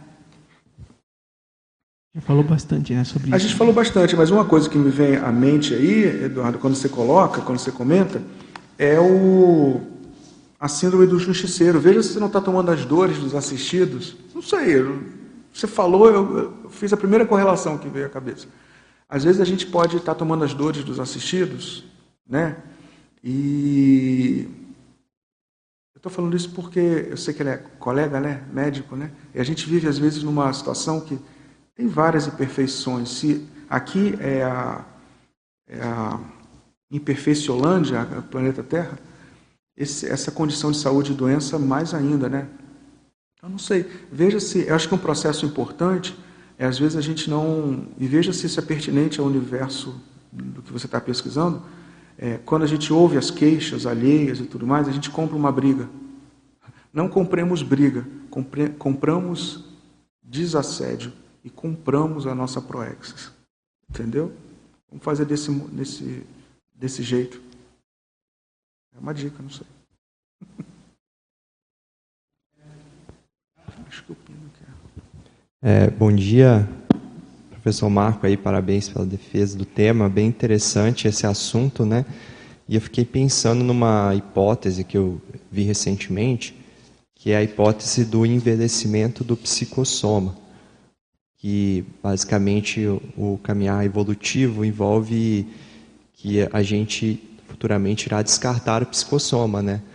Então, e esse descarte envolve esse processo de vivências e, consequentemente, no envelhecimento. Então, essa analogia, da mesma forma que no envelhecimento somático, futuramente a gente descarta o soma, né, por já ter dado o prazo de validade dele, que talvez o nosso psicossoma também tenha um prazo de validade para a gente chegar na condição ali do serenismo, consciência livre e tudo mais. É, e ao mesmo tempo, é um processo também de amadurecimento. Então, não é que a velhice no sentido é, nosológico, né, daquele veículo ficar é, capenga, uhum. mas é no sentido dele não ser mais necessário e, ao mesmo tempo, esse envelhecimento ser fruto desse amadurecimento e, e, pelo que eu entendo aqui, tem uma relação direta com a saúde. E aí eu queria pedir se você puder fazer uma relação dessa hipótese com esse teu tema também. Não, eu acho que é por aí. Eu acho que esse processo de amadurecimento e descarte, no, descarte final quando você já não precisa dele, né? Acho descarte, né? Então acho que é isso que você está comentando. Você amadurece tanto o veículo das emoções, né? É... E aí, por exemplo, quando como está aqui, está aqui na definição, é, é, o equilíbrio dinâmico entre o corpo emocional e o holopensênio do epicom lúcido sendo que esse holopensênio do Epicom lúcido é a mega fraternidade. Esse é o holopensênio do Epicom lúcido na, na sua essência. Né? Então, por exemplo, aquele veículo das emoções, ele, é, ele pode colocar e fazer é, gerar tonalidades de afeto que é da subcerebralidade mais instintiva, né? Ou ele pode, esse veículo das emoções, ele pode manifestar é, condições muito mais complexas e sutis Tipo o que a gente estava falando da transafetividade. Quando sai daquela manifestação instintiva, né, dentro dos limites, óbvio, né, das leis, né, mas assim, quando sai dessas manifestações mais instintivas, começa a caminhar transafetividade e outras tonalidades que possivelmente a gente nem conhece, nem dá nome ainda, começa a ficar desnecessário. Peraí, isso sutilizou, complexificou. É, porque o que, que acontece no processo emocional? O processo emocional, e que começa a virar sentimentos e sentimentos cada vez mais elevado, elevados. O processo emocional ele começa a ser vivenciado com simbolismos, com pens, com ideias, com princípios cada vez mais incorporados àquela manifestação. Então ela começa a ficar mais sutil. Aí sai do emocional, está sutilizando. Ó, tem representações mentais, tem ideais, e aí começa a ficar mais sutil, complexificado. E aí começa a sair daquela condição mais autopreservadora, autopreservativa. E aí chega uma hora que amadurece. Esse é o amadurecimento que você está comentando. Amadureceu. Poxa, peraí. Esse nível aqui já. Esse nível de, de, de, de conviviologia baseado na, nesses afetos já está. E aí descarta. Essa é a hipótese que a gente está comentando. E a mega fraternidade, que é, mais uma vez, frater, todos os princípios conscienciais, intra e extrafísicos, existe uma, um sentimento de união, de objetividade em comum. Né? Isso já é um, um amadurecimento desse processo. Mas não é o fim, não. Ainda tem manifestações ainda bem mais sutis. Eu não, eu não, sei se esse seria um, um, único, ou acho que imagino tem várias formas né, de acessar mais esse processo emocional é, e tentar evoluir nesse sentido. Mas basicamente uma experiência que eu tive foi de entrar mais a fundo nas emoções mais conflitivas e ao fazer isso chegar um momento em que você parece que entende a essência egóica daquilo e há uma, uma expansão, há uma, uma extrapolação até nesse sentido da percepção mais é, fraterna, mais convergente com o fluxo cósmico, né? É, e aí eu não, não sei se existe outro caminho a não ser esse, tipo no sentido da gente mais encontro da, dessas emoções assim que são desconfortáveis, são desagradáveis, são muitas vezes é, coisas que a tendência é usar um mecanismo de defesa para acobertá-las, né? Para é, ser uma das maneiras mais efetivas de realmente enfrentar e, e, resolver essas emoções, né? Aí, se você puder também trazer um pouco é, de como seriam formas, né, de lidar melhor com esse processo. Não, então, Pedro, olha só, o que a gente traz como proposta é trabalhar com todas as vertentes. Essas vertentes mais homeostáticas, você mencionou vertentes homeostáticas, de entrar no fluxo cósmico. Pelo que eu entendi, isso é mais homeostático, não é? Mas, mas para chegar nisso, é, digamos que antes estava no processo de entrar em contato com a Isso. patologia mais, mais direta, né? Isso. Sem fazer esse movimento, é, não tinha, eu não tive outras maneiras de conseguir acessar também esse padrão mais é, sutil, mais avançado. Legal. Quando você, então é justamente isso, ó. O padrão sutil mais avançado, você identificar como você está aplicando funcionalmente essa extrapolação que você teve. Esse é o número um aqui da, da estratégia. Então, é, para além de só identificar que você teve acesso a isso, como isso mudou o teu dia a dia, como isso criou novas vertentes de manifestação. Isso é aqui, ó, a identificação das aplicações funcionais. Esses, essas extrapolações, esses autoextrapolacionismos são importantes para a gente, peraí, esse é o próximo caminho. Autoextrapolacionismo é isso. A gente teve aqui outro dia alguém, é, um colega falando sobre semiconsexualidade. É importante estudar os autoextrapolacionismos. Então, é, estudar os autoextrapolacionismos, fluxo cósmico, isso que você chamou de fluxo cósmico, e colocar. Pensar, como é que eu estava pensando nessa hora? Como é que meus problemas, como é que estavam? Pô, estavam pequenos, né? E uma coisa que eu acho muito importante é registrar. É tipo botar um, fazer um, sabe o piloto que registra todos os parâmetros no voo? A asa, alinhou a asa, combustível, é você escrever sobre isso. Escrever muito sério, escrever com todos os detalhes. Para isso gerar essas aplicações funcionais. Aí o outro elemento você também comentou, aquilo que é mais é de desafeição, as tuas percep as tuas, é, tua percepção emocional que seja mais egocármica. Então tem que ir por, por todas as vias. Né? O maior, o mais avançado, o homeostático, aquilo que é desafeição, que é o antifraterno, e no dia a dia, como é que você está? Pô, como é que eu estou exercitando aqui? Espera aí. Como é que está o senso de cooperatividade? Eu estou compartilhando objetivo? Guilherme perguntou sobre esse negócio da competitividade, da inveja pelo esforço, das autopesquisas. Eu, eu fico secando os outros, o sucesso dos outros. Como é que é? Ou eu estou torcendo para que a pessoa. Entendeu? Porque o que a gente vê do padrão do evoluciólogo, pelo que o professor Valdo comentou, ele coloca para cima. Então, que tal a gente torcer pelo bem-estar alheio? Fica, ah, fulano, fulano é assediado. Aí você vê que por estar nesse assediado tem uma desafeição. A pessoa pode estar assediada, não tem problema. Faz parte do processo. Mas a gente vê que muitas vezes isso é uma forma de desafeição. Entendeu? Então, eu acho que é juntar, ó, mega fraternidade, aquilo que está mais homeostático, você verificar. Essa autopercepção emocional também dos padrões mais instintivos. E você trabalhar o senso de fraternidade no dia a dia. Cooperatividade, tudo mais. É, eu acho que tem que unir os três, então, porque, né, é. no caso, é, a percepção que eu tive nessas experiências foi que se a gente não trabalha essas emoções mais rasteiras, digamos assim, né, também você não vai conseguir é. acessar, né? É. é. só mentalmente, só no mundo das ideias, digamos, não, não é viável, tem que ser na prática, né? Essa questão, tanto com os colegas na, nas interações, quanto na sua intraconsciencialidade também, né? Para poder ter até um acesso a é, extrafisicamente ou Isso. Né, parapsicamente a essas extra, extrapolações, né?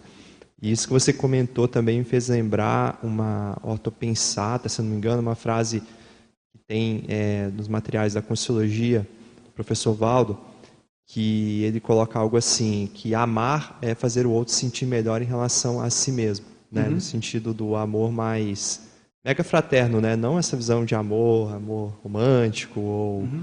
É, mais comum que é falado, né? É, e tem a ver com essa tua definição que você trouxe é. do, do evoluciólogo nesse caso, né? Como que ele agiria, né, numa situação como essa, né? É. Me chamou a atenção isso também. É, eu também já ouvi ele comentando essa definição. De amor é fazer o outro se sentir melhor do que você. Nossa, só que não é um sacrificialismo bobo, não. Você já está bem com você. Você quer ajudar o outro, alavancar o outro. Doação, isso.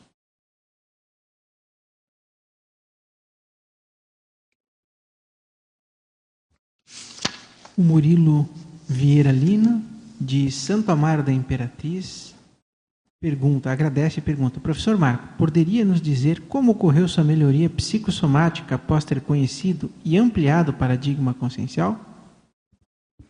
Eu acho que muito do que eu comentei aqui mostra a minha trajetória, sim.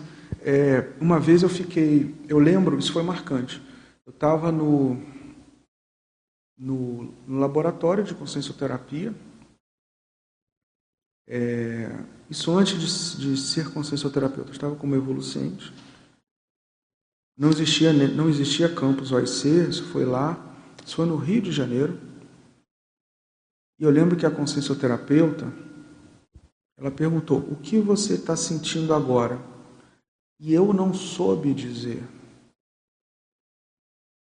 Aquilo, de alguma forma, para além de não saber o que dizer, de não saber nominar, o processo de não saber nominar, aquilo me, eu, eu, eu, falei, eu pensei assim, cara, isso não pode.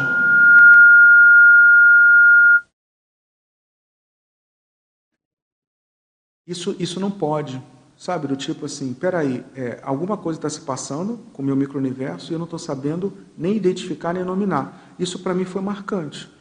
É, aí, a partir disso, eu resolvi estudar conscienciometria. Não tinha cônscios naquela época, eram grupos, era com o professor João Aurélio, professora Alzira, professora Flávia Guzzi. E aí começou-se a professora Luimara, é, come, aí começou, eu comecei a, a trabalhar com conscienciometria. Foi num campo em consciencioterapia que eu fui para conscienciometria. Falei, cara, não dá esse negócio de alguma coisa está acontecendo, eu não sei identificar e nominar, e é comigo, tem alguma coisa muito errada. Aquilo me, me, me bateu como um valor que. Então foi assim.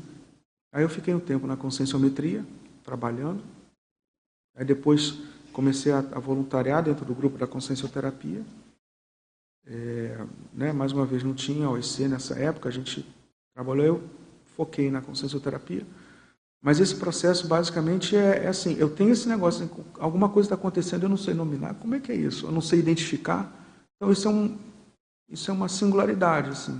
Eu tenho essa questão de: peraí, deixa eu entender o que está acontecendo e deixa eu ver o que, que a gente pode fazer em relação a isso. Acho que essa é uma particularidade. Mas todo esse elemento assim de estudar o melhor, o homeostático, e estudar a desconstrução do patológico, acho que isso também é uma, é uma via de interesse e é como eu penso muito, como a gente acaba raciocinando.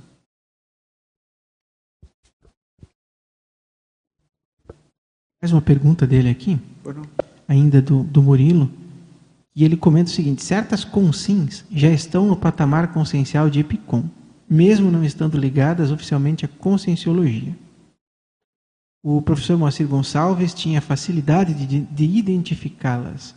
Você pode comentar sobre isso? Sim, mas isso é um fato. Né? É, olha só, só para lembrar, a conscienciologia ela tenta reproduzir as verpões do curso intermissivo e o que é visto no extrafísico. Né? Conscienciologia não monopoliza é, o, o a evolutividade do cosmos de jeito nenhum. Eu concordo com o que o Murilo está falando. Hã? A Conscienciologia não patenteou a evolução. Mas sim, é, é, parece ser, até o que se vê, até o que se viu, a coisa melhor para o planeta no sentido de cientificidade, multidimensional, indo direto ao ponto, é, com as verdades mais claras. A gente sabe que a própria Conscienciologia vai evoluir, como toda ciência, natural. Agora, sim, a pessoa. O processo, quando eu falo aqui de epicentrismo e saúde psicossomática do EPICOM, claro que a gente está falando de conscienciologia e de membros do conselho de EPICOM, de EPICOM mas assim, é, conselho de EPICOM, não são os EPICONs do cosmos. Pelo contrário, a gente sabe botar o nosso salto baixo em relação a isso. E a gente está ralando e estudando a favor de uma melhoria coletiva. Mas sim, a, pessoa pode é, ser desperta, veterano, evoluciólogo e semiconsexo. Se vier, vem aí, que, vem aí que a gente quer aprender. A gente quer é, ter um aprimoramento em relação ao processo.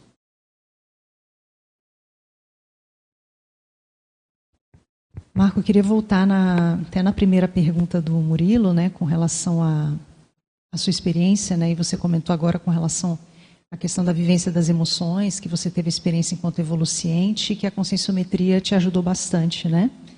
Eu estava justamente querendo te perguntar, na página 2, no último parágrafo, que é sobre neuroléxico. Você fala aqui da, amplifica, de, da amplificação do neuroléxico psicossomatológico, né, do EPICOM. Então, além da conscienciometria, que outras é, técnicas ou, ou, modos que a gente pode ter para ampliar esse neuroléxico psicossomatológico? Eu acho que a pessoa tem que fazer é, seguindo, seguindo o estilo e o que é sugerido no verbete autorremissão avançada, que fala a respeito de que as consciências lúcidas elas usam todos os tudo que tiver ao seu dispor para fazer autocura. As consciências mais lúcidas. Eu acho que tudo que disser respeito à assistência parapsíquica, uma pesquisa profunda da própria condição, isso é viável. Claro, existe a condição né, mais próxima à conscienciometrologia, tudo que diz respeito à parapercepciologia, tudo que diz respeito à autoconsciencioterapeuticologia, né? Mas é, eu acho que tudo que a pessoa puder convergir esforços para a pessoa sair de uma condição de alto, de, de mini epiconologia, mini epiconologia. Às vezes a pessoa é epicom daquela função. Eu sou epicom da minha TENEPS, eu sou epicom desse grupo, desse, desse curso. E ela ir para uma condição de maxi epiconologia já porque quando se fala de maxepiconologia e se fala de OFIEX, o que a gente está comentando é com uma conta corrente policármica mais marcada. Autofiex significa, significa conta corrente policármica. Significa a pessoa já ter uma capacidade, uma tonalidade de afeto de trabalhar com mega assediadores de uma maneira fraternal, de uma maneira é, imperturbável diante do pertúrbio de um mega assediador. Tudo isso é importante, tudo que disser respeito a esse tipo de convergência. Né? E muito da manifestação é, da maxi-epiconologia diz respeito do que ela faz também no intrafísico. A gente observa as pessoas, a, o nível de excitabilidade emocional, o nível de explosão emocional, o nível de belicosidade, o nível de desafeição. É, por outro lado, o nível de fraternismo, de megafraternismo, de aceitabilidade incondicional do pertúrbio alheio, é, do nível de estofo energético, concatenação das ideias, é, vivências mais extrapoladas de fenômenos mais avançados. Isso tudo é, isso é perceptível aos para-olhos da gente. Isso não é, não é uma coisa é, inescondível. E eu estou pensando aqui também, para a gente ir construindo cada vez mais essa mega fraternidade, um dos pontos que eu acho que auxilia, até recentemente a gente teve uma oficina aqui do dicionário analógico, né, com a equipe do Holociclo, foi muito interessante, e os professores, né, a Cristiane e o Pedro Fernandes, explicando que quanto mais a gente conseguir fazer analogias, né, conceitos afins, mais a gente vai ampliar nossa cosmovisão, e isso também vai ajudar a abordagem que a gente vai fazer assistencial às pessoas, né? Então eu fico pensando, tudo isso ajuda na, tanto na nossa autocompreensão maior, quanto também na heterocompreensibilidade, né, que você estava mencionando. Porque a gente vai ampliar o arcabouço cognitivo daquilo que a gente entende enquanto natureza humana, do funcionamento humano, né, e se deixando afetar menos por essas condições, né? Isso é importante que você está comentando, só para tirar uma, para esclarecer uma condição que às vezes causa confusão. O dicionário analógico ele é absolutamente avançado ele engloba os demais. Tá? Todos os dicionários, né? as definições de analogia, as definições de sinonímia, é, antonímia. É, algumas pessoas pensam que analogia é uma coisa banal.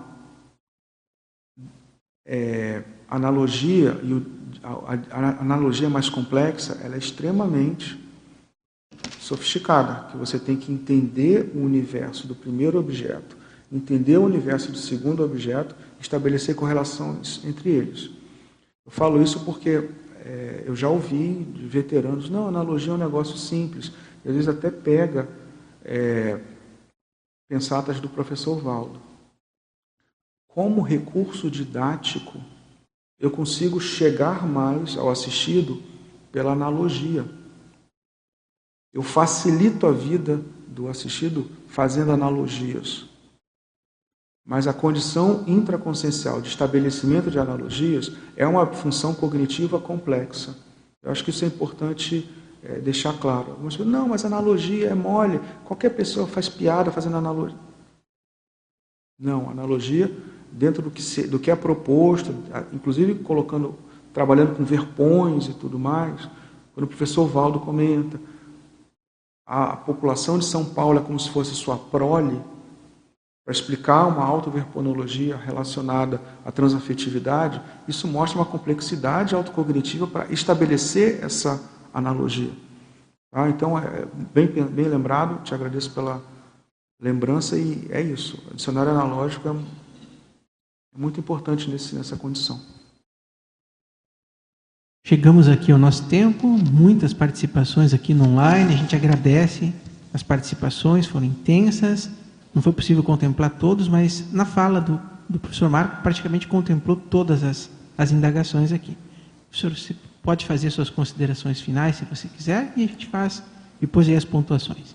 Tá bom, agradeço a todos pelo espaço, tá? agradeço a todos os contribuíram aqui com questionamentos. Tá? É muito bom falar sobre saúde psicossomática no dia do aniversário da duplista, né? porque né, a gente sabe que mega fraternidade, uma das pontes é o duplismo. Então, é um cenário sem igual, singular, para o exercício dessa transposição à mega fraternidade. Agradeço a todos.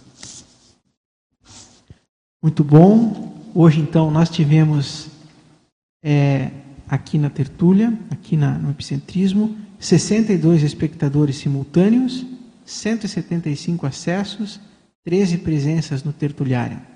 Convidamos então todos e a todas para estarem aqui sexta-feira que vem, no próximo epicentrismo, número 168, no tema Equipex de Oluminemólogos, da especialidade Oluminemosomatologia, que vai ser aqui apresentado pelo Epicom Pedro Fernandes. Na próxima sexta, então, todos convidados.